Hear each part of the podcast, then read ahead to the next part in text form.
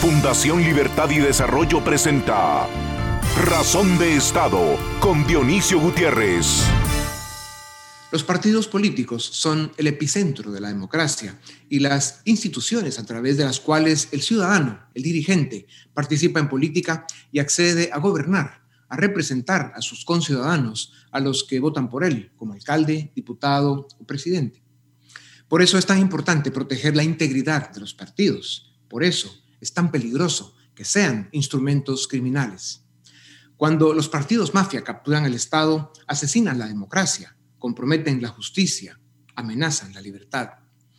Es posible que en Guatemala debamos preguntarnos si todavía vivimos en democracia, pues lo que debió ser un sistema de partidos políticos respetables, limpios, que representan al ciudadano en el Estado, formados por cuadros técnicos capaces, con insuficientes excepciones, se convirtió en una plataforma de organizaciones criminales que nacen para llegar al poder político con el fin de capturar las instituciones de la democracia para convertirla en Estado mafia. En su afán de apoderarse del presupuesto nacional y facilitar la corrupción, el narcotráfico y todos los negocios ilícitos posibles, necesitan controlar el sistema de justicia para operar con impunidad y por supuesto, necesitan también dominar el Tribunal Supremo Electoral para asegurar la llave que les permite mantener operativos los vehículos con los que cometen los crímenes, los partidos políticos. Como toda organización criminal, tienen capos, alfiles, operadores, peones y hasta sicarios. Los grupos mafiosos que nos han gobernado llegaron al poder a través de partidos políticos que realmente eran bandas de delincuentes que pintados de izquierda o de derecha engañaron a los votantes y traicionaron a la nación. El golpe mortal a la vida de una democracia y a las libertades de los ciudadanos se consuma cuando perdemos la posibilidad de elegir gobernantes de forma democrática y transparente, que realmente nos representan, que cumplen con la honestidad, el honor con el que nuestro voto los distinguió. Por eso es tan importante vigilar y exigir un Tribunal Supremo Electoral que esté a la altura de la democracia que queremos construir. Hoy existen graves indicios de que el tribunal de nuestra democracia está controlado por peones de la mafia. ¿Cómo renovar entonces la clase política si esto depende del sufragio libre e inteligente, pero perdimos al garante de la democracia? El desarrollo toma tiempo y mucho trabajo. Salir de la pobreza y alcanzar bienestar es el sueño de las naciones. Estos desafíos extraordinarios solo se alcanzan en democracia y con electores ilustrados que saben que sin libertad y sin justicia la democracia es causa perdida. La crisis que vivimos y el poco tiempo en que todo cambió no han permitido que hagamos con más exactitud las sumas y las restas de las pérdidas, la devastación, los sueños rotos, la pobreza y el sufrimiento que 2020 dejará. Vienen tiempos de confusión y de conflicto que exigirán responsabilidad, cordura y generosidad, pero sobre todo claridad y convicción en los valores y las disciplinas que nos sacarán adelante. Hoy, más que nunca, la nación nos exige construir un proyecto común en el que todos cabemos, en el que todos podemos encontrar una oportunidad en libertad, en democracia, con Estado de Derecho. Por increíble y desolador que parezca, los partidos políticos son el puente que debemos cruzar para llegar a ese proyecto de todos que se llama Guatemala. Hagamos de los próximos años el momento del ciudadano libre, claro, exigente, cumplidor de responsabilidades, consciente de los tiempos que le tocó vivir, dispuesto a cumplir leyes, juramentos y promesas, dispuesto a buscar la excelencia, dispuesto a triunfar por sí mismo, por su familia, por su país. A continuación, el documental En Razón de Estado. El virus chino que azotó al mundo puso contra las cuerdas a los países ricos. Tiene sufriendo una severa crisis a los países subdesarrollados e impone una dura prueba a la resiliencia de la especie humana. Las economías sufren los efectos de las decisiones equivocadas de gobiernos que, en muchas geografías, restringieron las libertades en lugar de apostar por la única opción respetable y honorable en una pandemia, confiar en la responsabilidad individual. Al tiempo que esta crisis tiene en jaque a la humanidad. En Guatemala, la clase política dominante se convirtió en un virus incurable de corrupción, indolencia y servilismo que conspira y opera para consolidar un estado de mafia que, cada día más, compromete la sobrevivencia de nuestra democracia. Además de una parte del sistema de justicia, el Tribunal Supremo Electoral es una de las instituciones secuestradas y destruidas por esa clase política dominante, primitiva y criminal.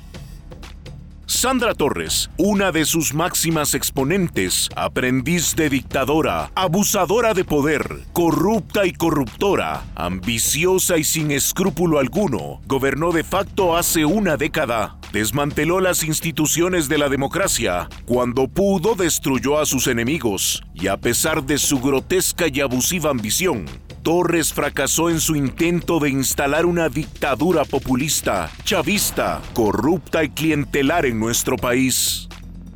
En una serie de audios que circularon en diferentes medios de comunicación, se escuchó a Sandra Torres aceptar millones de quetzales de dudosa procedencia. Por esto y por múltiples delitos más, a finales de 2019, un juzgado resolvió ligarla a proceso y enviarla a prisión preventiva. Después de ese momento de esperanza para la justicia, en las últimas semanas se hizo evidente otra vez la captura criminal del Estado cuando a pesar de las graves acusaciones que pesan en su contra, Sandra Torres consiguió, con mañas y trampas, que un juzgado le otorgara una medida sustitutiva y que Maynor Franco, presidente del Tribunal Supremo Electoral, y Sergio Escobar Antillón, subalterno de Franco, emitieron una resolución que la reconoce como secretaria general y posteriormente la ratificaron como máxima capitoste del partido UNE. En 2011, Maynor Franco votó a favor de inscribir a Sandra Torres como candidata presidencial, cuando el resto de los magistrados de la Corte Suprema de Justicia resolvieron que su candidatura era abiertamente inconstitucional. En 2009, Sergio Escobar Antillón fue uno de los operadores de Sandra Torres para cooptar las Cortes de Justicia. Franco y Escobar Antillón tienen más de una década de ser serviles mercaderes de la política y achichincles de la corrupción. Perinolas sumisas y borregas de Sandra Torres en su intento de controlar las instituciones que resolverán su futuro político y judicial. ¿Cómo podemos aspirar a construir una democracia de instituciones si personajes indecentes, sin valores ni principios, como estos, se dedican a sabotearla y debilitarla? ¿Cómo no van a estar los ciudadanos con cólera, frustración, desconfianza y desencanto con la democracia si esa es la clase de políticos y funcionarios que, la mayor parte del tiempo, la corrompen y la desgobiernan? Después de tres intentos y tres fracasos por llegar al poder, uno violando la ley y dos financiando sus campañas según la extensa evidencia existente, con dineros del narcotráfico y la corrupción, Sandra Torres acumula un historial de crimen e impunidad sin precedentes desde la apertura democrática en 1985. A pesar de los delitos que le imputan, a pesar del criminal tráfico de influencias en ciertos juzgados y en el Tribunal Electoral, a pesar de la prohibición de acercarse al partido y sus miembros, y a pesar del cansancio y el rechazo de la población a ese estilo oportunista y delincuencial de hacer política, Sandra Torres y sus compinches siguen buscando espacios para hacer lo que saben hacer, delinquir, corromper y asesinar la democracia. ¿Hasta cuándo permitirás, Guatemala, que las mafias políticas tengan bajo secuestro y de rodillas tu democracia, tu Tribunal Supremo Electoral y tu derecho a un sistema de justicia respetable y respetado?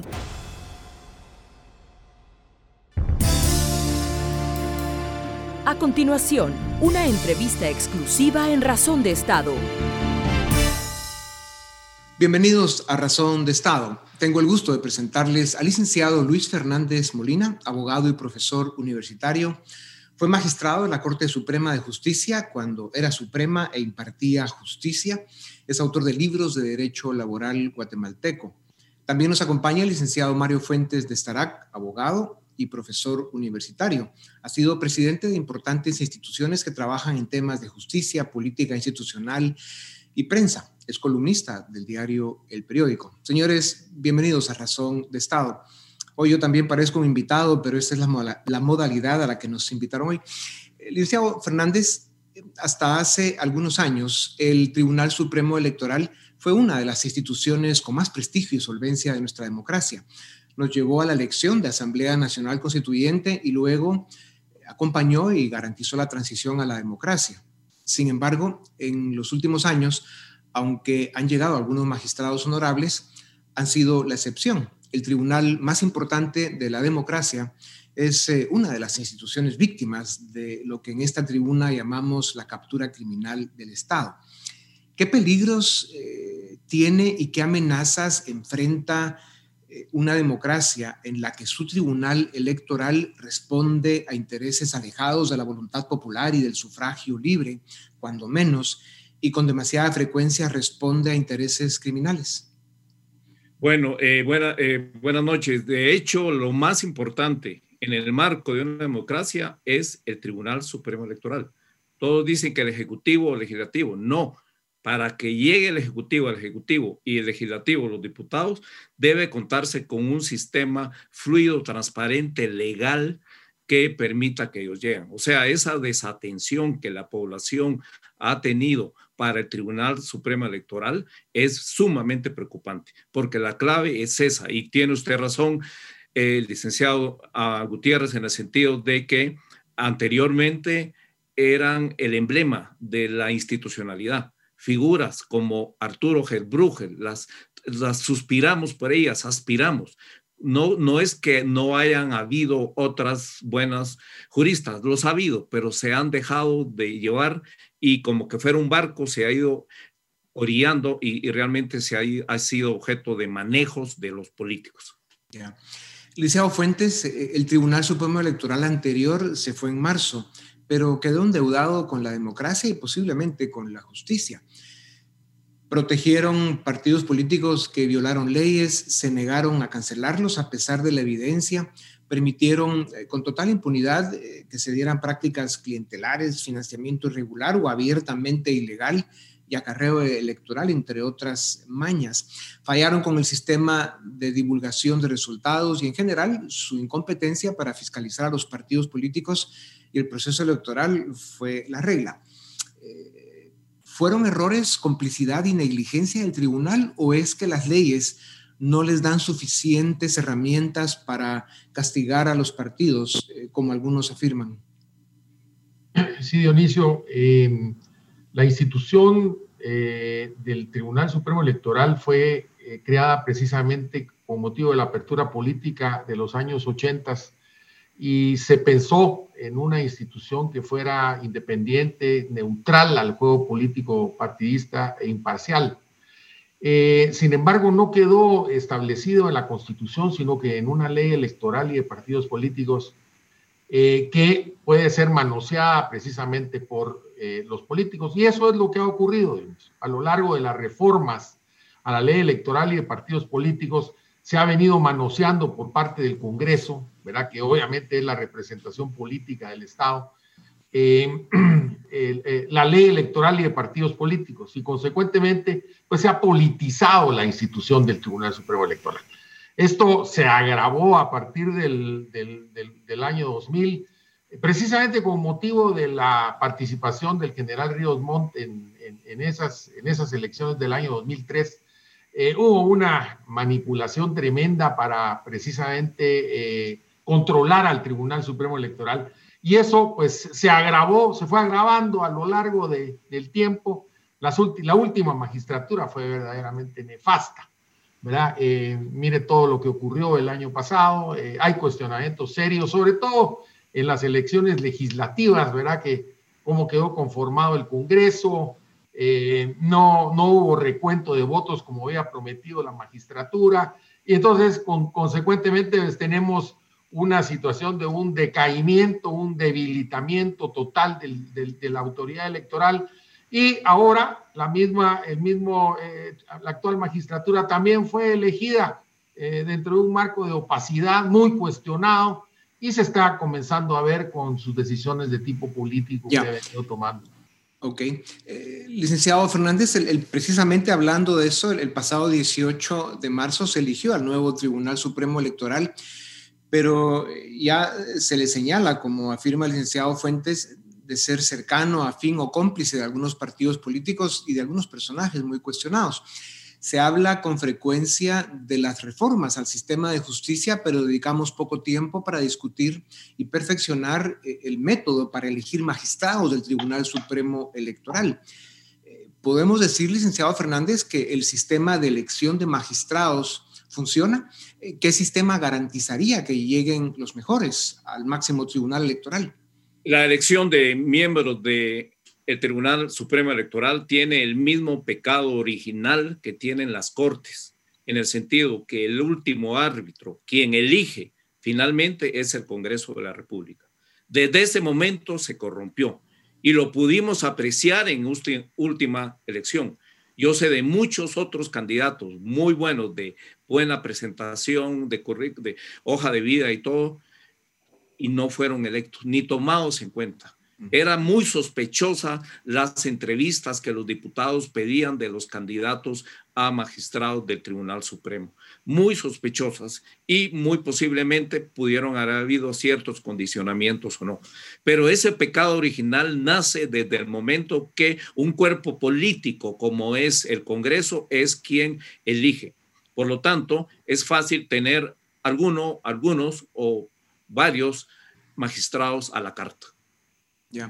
Licenciado Fuentes, de forma inexplicable, quienes controlan el Tribunal Supremo Electoral insisten en imponer a Sandra Torres como secretaria general del partido UNE, a pesar de que el juzgado penal que conoce los procesos en su contra, que no son pocos y vienen más, ordenó como condición para la medida sustitutiva, casa en lugar de cárcel, que ella no se acerque a su partido ni tenga contacto con sus miembros. ¿Cómo entender la actuación del Tribunal Supremo Electoral? ¿Es esto una evidente colusión o complicidad con Sandra Torres? Eh, Dionisio, eh, precisamente el, problema, bueno, quería referirme rápidamente a lo que decía el licenciado Fernández. Eh, el, problema serio es la elección de magistrados del Tribunal Supremo Electoral. el primer, primer Tribunal Supremo Electoral fue elegido por la Corte Suprema de Justicia y eso fue garante precisamente de la, de la ausencia de politización.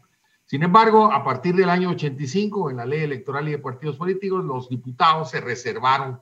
La, la Asamblea Constituyente cometió la imprudencia de reservarle al Congreso de la República la elección de magistrados. Y ahí prácticamente comenzó, veamos, la erosión. Primero se respetó en algo, pero empezaron a manosear Todas las instituciones.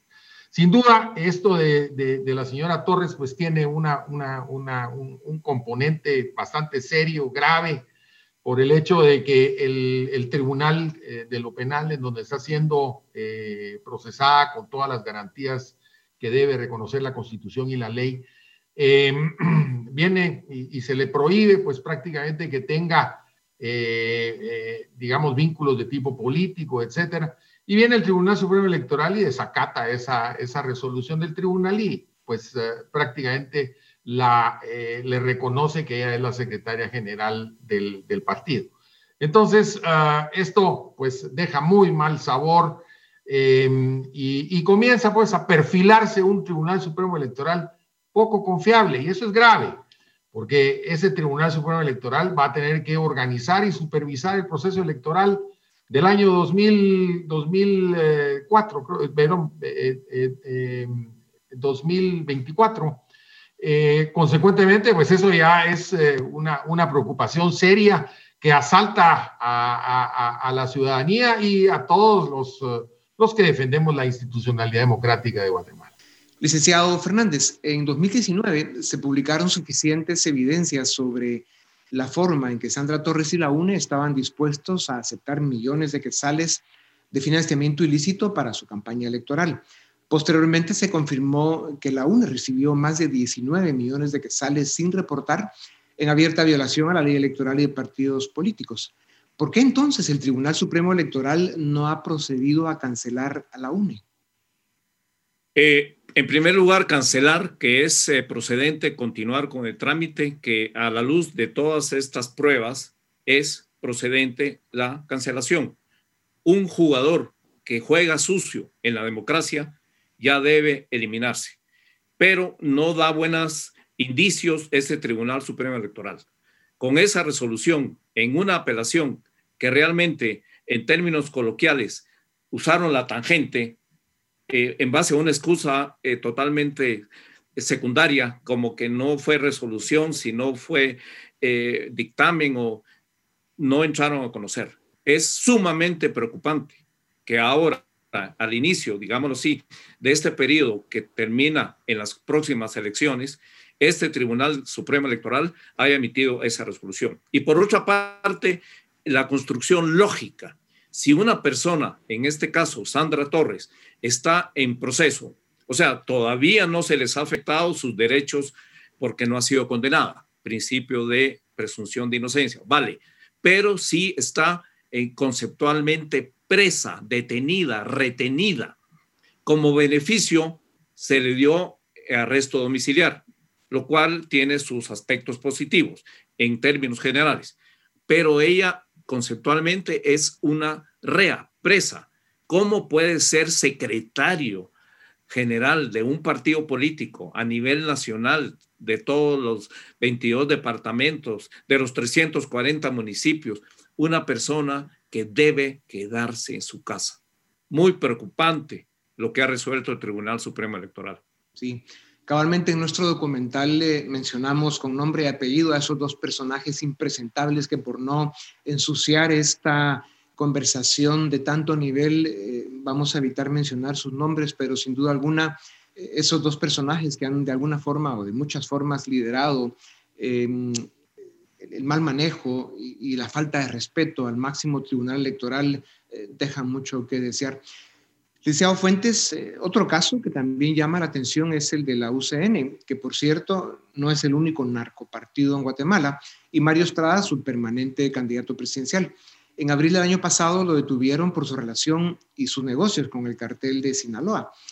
Eh, aunque se inició el proceso de cancelación de la UNE, ¿Por qué a casi 18 meses de presentado el caso, con evidencia indiscutible sobre los vínculos de Estrada con el narcotráfico, más su confesión en Estados Unidos, el partido pues, no ha sido cancelado, ¿no? Siguiendo un poco lo que Lick Fernández decía.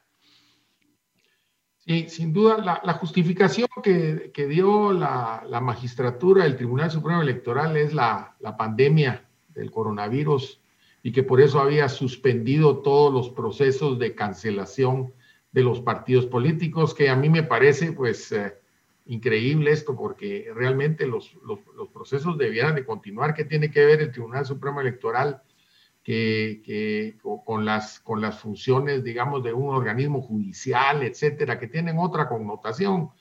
Pero el Tribunal Supremo Electoral, pues, eh, convenientemente suspendió el, el, trámite de la cancelación de estos partidos, ¿verdad? Y esto pues eh, ha causado pues una, una, una, mala impresión de esta autoridad electoral. ¿Cómo se vislumbra? Pues como yo digo, a mí me, preocupa muchísimo porque esta autoridad electoral dura seis años, esta magistratura, y consecuentemente vamos a estar para el proceso electoral del 2023, eh, vamos a tener a este Tribunal Supremo Electoral. ¿Qué nos depara? Mire todo lo que pasó el año pasado, eh, no se corrigió. Y ahí un poquito la fiscal general de la República, el Ministerio Público, hay denuncias presentadas contra la magistratura anterior. Que han hecho, pues eh, no sabemos. Eh, yo exhorto a la fiscal general de la República que continúe estas investigaciones y que, y que, y que deduzca las responsabilidades legales que corresponden, porque de lo contrario la ciudadanía tiene, tiene una mala una mala eh, imagen de, este, de, esa autoridad electoral.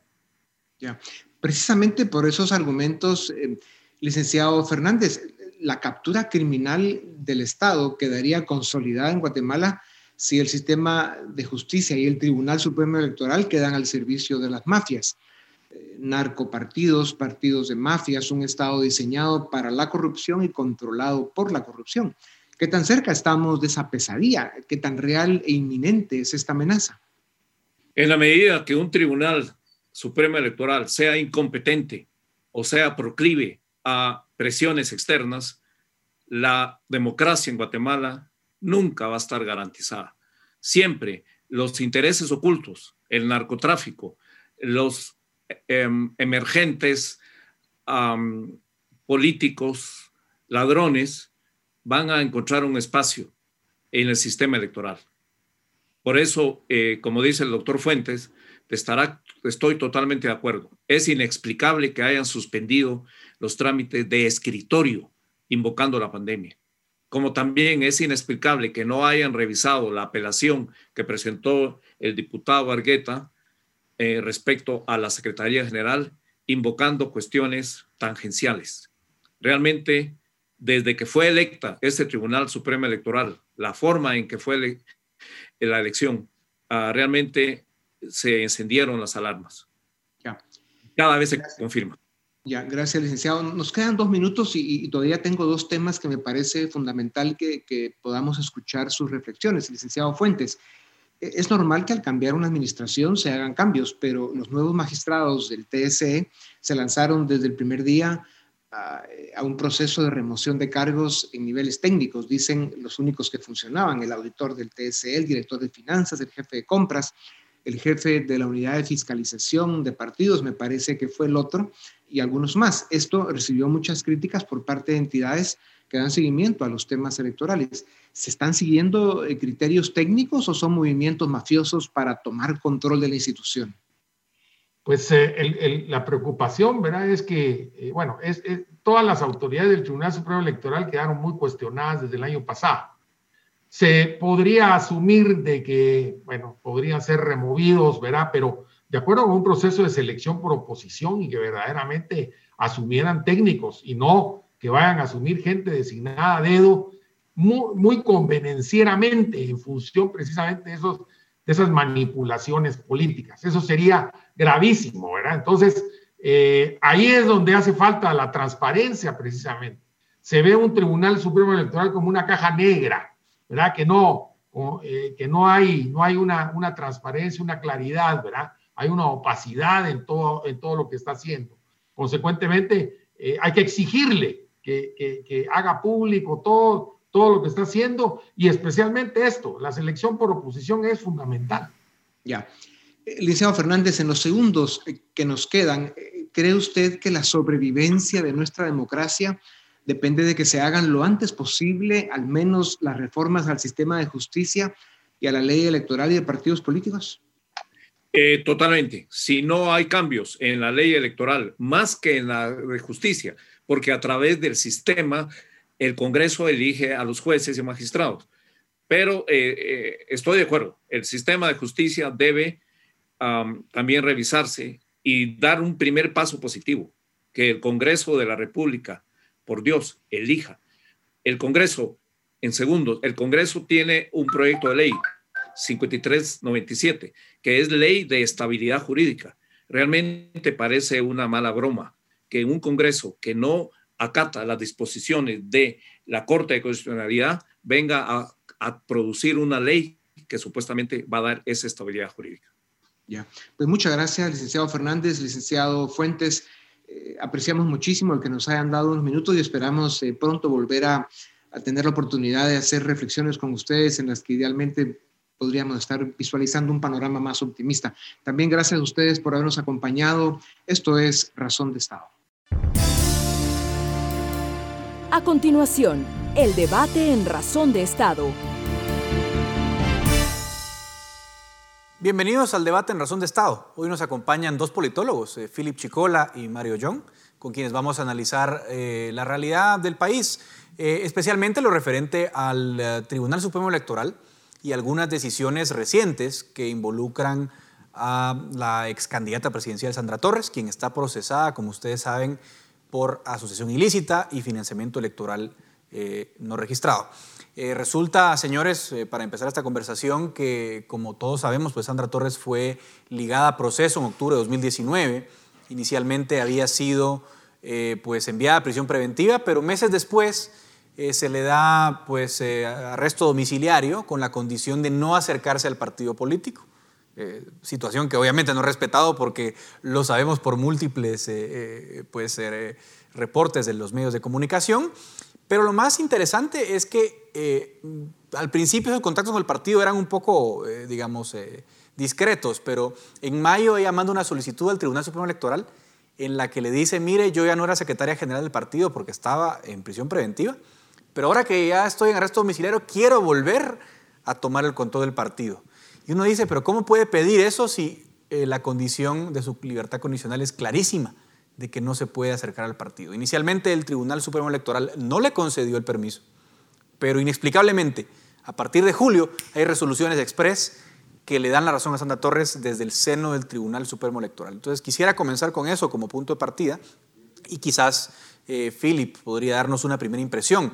¿Cómo entender esas decisiones tan raras, Philip, tan de la nada? ¿Qué pasó ahí? Bueno, a ver, seamos muy, digamos, podemos hacer un mapa de actores y el mapa de actores nos da la explicación, muy sencilla.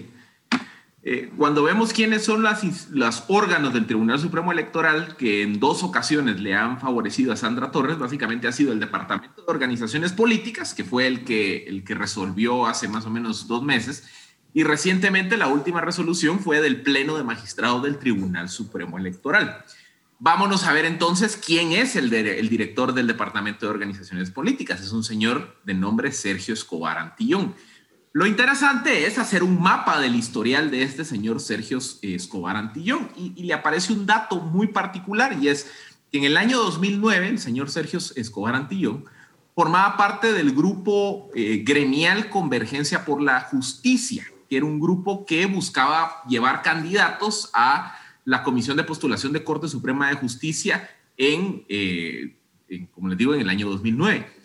Reportes de prensa de esa época dan señales que el grupo Convergencia por la Justicia era un grupo muy cercano y vinculado a Gloria Torres y a Sandra Torres. Es decir, hay una relación añeja de hace más de una década en donde resulta que el hoy director de organizaciones políticas del TSE, hace 10, 11 años, pues servía como un alfil del esfuerzo de Torres por capturar eh, la Comisión de Postulación de Corte Suprema de Justicia.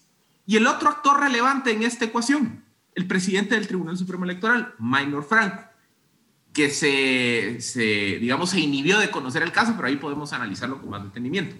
Minor Franco también le aparece, digamos, una, digamos, un puntito en el expediente, porque en el año 2011, cuando Sandra Torres estaba peleando su caso para ser inscrita como candidata presidencial, resulta que la Corte Suprema de Justicia le rechaza a Sandra Torres por votación 12 a 1 su inscripción como candidata presidencial. Bajo se recordarán que ella había sido esposa del presidente Álvaro Colón.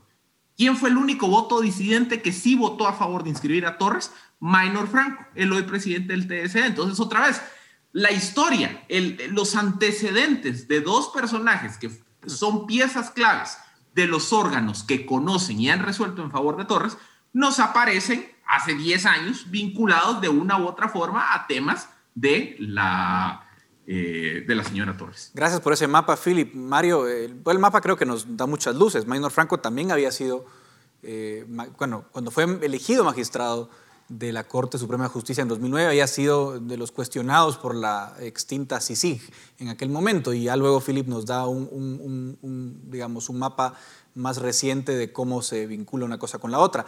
Eso quiere decir, Mario, entonces, en tu concepto, que vemos problemas de independencia en el Tribunal Supremo Electoral que, vamos, acaba de tomar posesión porque recién en marzo fue elegido. ¿Cuál es tu lectura? Hay un poco con el tema de la, cómo elegimos a, los magistrados. Creo que también responde al tema de cómo está corporativizada la elección y, digamos, al final, la parte interesante es que los mismos diputados son quienes eligen a los magistrados, pues los mismos... Eh, eh, y sucede un poco la misma paradoja con, el, con la ley electoral. Los mismos diputados tienen que reformar la ley que los regula a sí mismos y tienen que elegir a los magistrados que, los, que velan porque se cumplan esas leyes. Entonces, ahí hay un tema interesante y más en el primer año. Eh, este Congreso puso esos magistrados.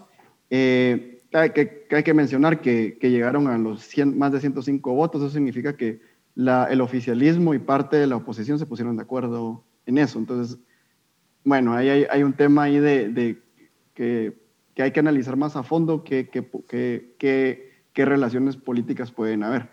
También hay que recordar que es, el primer año, como mencionas, del, Tribunal Supremo Electoral entonces eh, percibo que el, que tribunal es más cuidadoso en, en, las batallas que elige y cómo las elige.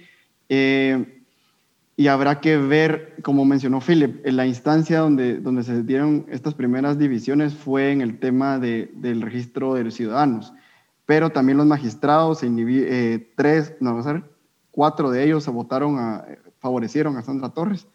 Eh, y habrá que ver qué consecuencias va a tener esto en el, en mediano y largo plazo. Claro, eso que dice Mario Philip es interesante porque la ley electoral, eh, por alguna razón, eh, para elegir magistrados del Tribunal Supremo Electoral hace falta mayoría calificada en el Congreso, lo cual no ocurre, por ejemplo, para elegir magistrados de la Corte Suprema o para la CC. Eh, hay que ir a negociar los 107 votos. Y un poco la crítica que se hace, Philip, es que es un Tribunal Supremo Electoral a la carta para los partidos políticos. Y parece que así está haciendo. Correcto. Y luego es que también hay las relaciones, es que las relaciones los delatan. Es que vean, yo estoy de acuerdo con Mario en el sentido de, señalar que el sistema, el modelo corporativista estaba agotado. Y eso lo hemos dicho hasta la saciedad en el caso de las comisiones de postulación. Pero llevamos 10 años señalando que el, que el sistema está mal y no pasa nada. Y resulta que se vienen eventos como este, las resoluciones de Sandra Torres, en donde ya ni siquiera es un mal del sistema, son las personas que físicamente están resolviendo las que aparecen vinculadas. Por ejemplo, les doy otro dato más. Y, que va muy en sintonía la pregunta que, hacía Edgar eh, o, el comentario de que al final el tribunal se elige la carta. Otra relación que también delata a este Tribunal Supremo Electoral es que veamos, una de las magistradas del Tribunal Supremo Electoral es eh, la, licenciada Blanca Alfaro Guerra de Nájera. Blanca Alfaro Guerra de Nájera está casada con el hermano del diputado Santiago Nájera. El diputado Santiago Nájera es parte de esa facción disidente de la UNE que se ha mantenido leal a Sandra Torres, que se ha mantenido leal a Gustavo Alejos y que obviamente pues hay ahí una relación de parentesco con la hoy eh, magistrada del Tribunal Supremo Electoral y que no nos extrañe que esa relación de parentesco con Santiago Nájera, que fue parte de la negociación de junta directiva, es lo que haya permitido que la señora Blanca Alfaro llegue al TSE. ¿Y cómo se devuelve el favor? Muy sencillo una vez el TSE tiene que entrar a conocer estos casos complejos, en este caso, si Sandra Torres debe o no debe ser secretaria general del partido UNE, le devuelven el favor a los grupos políticos que movieron sus cartas. Aquí la señal de alerta es, si este tribunal se eligió literalmente como una baraja de naipes de los partidos en el Congreso, entonces al final lo que vamos a tener es el típico ejemplo de, la, de la cooptación por parte de la gente regulada. O sea, yo, partido político que debiera estar regulado por el TSE, hoy no tengo nada que preocuparme porque capture al tribunal. Bueno, y ahí me agarro otro tema, Mario, digamos, otra, otra cuestión. Claro, estamos viendo el caso de Sandra Torres porque para mí es un caso que ilustra eh, con, con demasiada claridad la falta de imparcialidad del Tribunal Supremo Electoral y de sus órganos, ¿no? Porque vemos que no es una cuestión solamente que ocurre en el Pleno, sino que ha ocurrido, como lo hemos mencionado, en, en el, la jefatura de organizaciones políticas, por ejemplo. Pero ahorita hay otro tema. De momento los plazos siguen suspendidos. Eh, el Tribunal Supremo Electoral ha dicho que, bueno, por la pandemia los plazos se suspenden. O sea que, por ejemplo, no se pueden celebrar asambleas de los partidos, no se puede elegir a sus comités ejecutivos y todos esos temas. Pero aparte, eso de alguna forma mantiene en vilo la cancelación de muchos partidos, Mario, que han infringido las normas de financiamiento electoral, que esperan su cancelación y ahora han comprado seis meses de gracia y quién sabe cuántos más. ¿Cómo queda esa, mm, digamos, falta de, imparcialidad del Tribunal Supremo Electoral de cara a procesos tan importantes de cancelación de partidos? Porque si lo están cancelando, insisto, es por una cuestión grave. Han violado las normas de financiamiento. Eh, ¿Qué podemos esperar entonces en esa batalla tan importante, Mario? Pues lo mismo, como bien lo mencionas, ese, ese colchón de seis meses y tal vez más tiempo que se pueda dar, da, da respiro para que o los partidos se organicen mejor y comiencen a, ver si pueden contraargumentar mejor su caso. Eh, por un lado, eh, y por el otro, pues yo, yo creo que es un tema de, de, de, ganar tiempo y creo que ahí lo, lo, mencionas. Entonces, al final, eh, si el, tribunal de verdad necesita eh, suspender los procesos administrativos y, por ejemplo, los de cancelación seis meses por el tema COVID, no sé. Y tal vez ahí es donde podría entrar tu, el comentario de qué tan arbitrario podría ser el, el proceso. Eh, igual está en el tema de creación de partidos políticos, están procesos internos. Eh, también hay un comentario ahí de qué tan desactualizado actualizado puede estar el tribunal en temas administrativos. Por ejemplo, ya la CC y el Tribunal y la Corte Suprema tiene un tema de notificaciones electrónicas que por ahí podría ser una parte de la solución. Es un tema también de, administración pública que, hay que reflexionar. En mi opinión, si hay voluntad eh, de buscar soluciones, las, las van a ver. Y, eso incluye el tema de partidos, de cancelación, de creación y otros procesos que están por ahí. Eh, eh, pero al final es que también es un tema complejo en, el sentido de que estás, cancelando un partido, estás cancelando todos los intereses que hay ahí no significa que no se pueda, sí o no, cancelar un partido, sino que también hay, como, como ya mencionó Philip, hay, hay, enlaces políticos, hay, hay intereses que se tocan, eh, y, el, y, el, y el tribunal recién electo tiene que estar bien seguro de, de, su decisión y las consecuencias que eso va a tener en la arena política y, y obviamente en, en, lo jurídico. Así esta pregunta a los dos por una cuestión, Philip. 2016 fue como el año de la esperanza eh, en materia, entre otras cosas en materia electoral, porque 2016 fue un año de muchos cambios en Guatemala.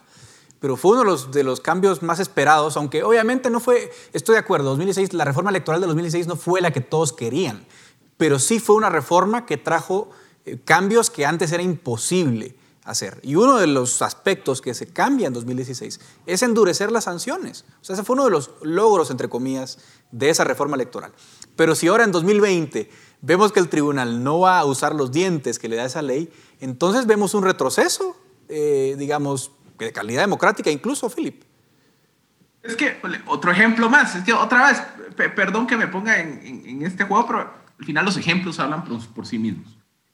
La UCN, en abril del 2019 nos enteramos de la supuesta vinculación, bueno, ya, ya confirmada porque ya se declaró culpable, de Mario Estrada con el cartel de Sinaloa y empieza un proceso hasta diciembre de 2019 de cancelación del partido por una serie de anomalías en materia de financiamiento electoral. Pues, la UCN ya tiene, o sea, eh, hoy es el que tercer partido más importante dentro del Congreso, tiene su cuota de poder, este diputado Santiago Nájera, eh, que es, que es como le digo, cuñado de, de una de las magistradas del TSE, estuvo en su momento por las filas del partido. Entonces la pregunta del millón es, un partido como la UCN, con enormes violaciones en materia de financiamiento, que es una causal de cancelación de acuerdo a la, ley electoral y sobre todo de acuerdo a la reforma del año 2016, cuando el director del registro de ciudadanos o el pleno de magistrados del TSE tengan sobre su mesa tomar la decisión de si cancelar o no cancelar el partido, ¿qué van a hacer? Van a actuar conforme a la ley y los, y, y los marcos normativos que se aprobó en 2016, que hoy les da las herramientas para sancionar esas anormalidades en materia de financiamiento o, como hemos visto que ocurre en el caso de Sandra Torres, van a pagar el favor de que lo pusieron ahí. Yo creo que tenemos que ser más, más duros en, en, ponerle la presión al Tribunal Supremo Electoral, porque es que de lo contrario vamos a regresar o nos vamos a mantener en este en este paraíso de la impunidad de los partidos políticos, donde el financiamiento ilícito, en donde las anomalías de financiamiento son la regla de elección tras elección. Yo por eso creo que hay que ser duros en la denuncia. Eso me, parece para darle pie un poco a la conclusión, Mario. O sea, también la cuestión es si, si, si tenemos este fenómeno enfrente, porque hoy es Sandra Torres, mañana va a ser la UCN, y así sucesivamente. Eh, América Latina está viviendo episodios de, bueno, el mundo en general diría yo, el, autoritarismo amenaza con avanzar otra vez. Eh, ¿Cómo puede incidir un Tribunal Supremo Electoral eh, completamente dormido al servicio de los partidos? ¿Cómo puede ayudar eso, en todo caso, al avance eventual del autoritarismo en un país? Porque se supone que, buena parte del rol del Tribunal Supremo Electoral sería velar por esa, por esa democracia, ¿no? Tal vez lo, creo que es un poco la conversación que hemos tenido hoy de la idea que está de fondo, que es el tema de cómo el, regula, el regulado, entre comillas, captura al regulador. Y eso pasa mucho, en ejemplos en economía. En, en política creo que puede suceder en este sentido, pues por las relaciones que vimos de cómo se eligen los magistrados y los ejemplos que mencionó Philip. Entonces, eh, en ese sentido, claro, no es la, el, Tribunal Supremo Electoral no es la única instancia que, que, que, controla el, actor del sistema político, pues, pero, pero ¿cómo afecta? Afecta que, si tenés eh, malas prácticas, que ejemplos hay de cancelación por, por diferentes temas y, y, de la aplicación de, la de las sanciones del 2016, ejemplos hay. Eh, pero si no se aplican eh, como deberían o de la fuerza con, con o sea, se pierde un contrapeso importante a, la, clase política del país. Entonces, si surge una, una alternativa autoritaria, una alternativa populista que, que no le importa el Estado de Derecho, cumple las reglas, pues simplemente perdés uno de los, de los, de los defensores del, del, sistema de derecho y, y, y, ahí hay un riesgo importante que hay que contemplar en el mediano y largo plazo. Muchas gracias a, a ambos, a Mario y a Philip, por esta, esta conversación. Creo que es muy importante que la población sepa la el tipo de cosas, el tipo de irregularidades que están pasando en el Tribunal Supremo Electoral, porque si así comenzamos en el primer año de gestión, no me imagino hasta dónde puede llegar esto si no hay un ojo ciudadano que le exija cuentas al Tribunal Supremo Electoral y también eh, de demostrar el increíble poder que todavía puede tener Sandra Torres, pese a haber sido derrotada en dos elecciones, bueno, tres si contamos 2011, y encima de estar acusada de un caso de corrupción. Así que Gracias a ambos, reitero mi agradecimiento a ustedes por su interesante conversación, también a la audiencia por toda su atención. Esto es Razón de Estado. Razón de Estado con Dionisio Gutiérrez es una producción de Fundación Libertad y Desarrollo.